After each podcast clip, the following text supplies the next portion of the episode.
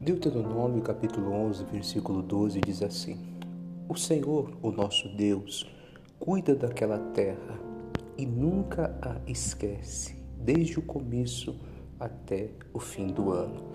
Minha mensagem de hoje é um pouco rápida é, e bem direta.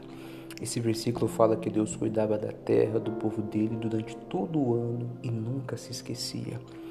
É, eu quero que você entenda que durante todo esse ano que vai se iniciar, chegamos hoje, né, último dia de 2020, o ano que vai se iniciar, você pode ter certeza que Deus vai estar cuidando de você, da sua família, do nosso país, do, do país que você mora, independente de onde você está me ouvindo. Saiba que Deus não vai esquecer de você. Independente de tudo que aconteceu no ano que se passou, Deus cuidou da gente, nos guardou o ano que vai entrar, entre com essa palavra. Deus vai cuidar de você, Deus vai guardar você do começo até o fim do ano. No nome de Jesus, é o que ele promete na palavra e é o que eu desejo que se cumpra na sua vida. Desejo a todos vocês um feliz ano novo.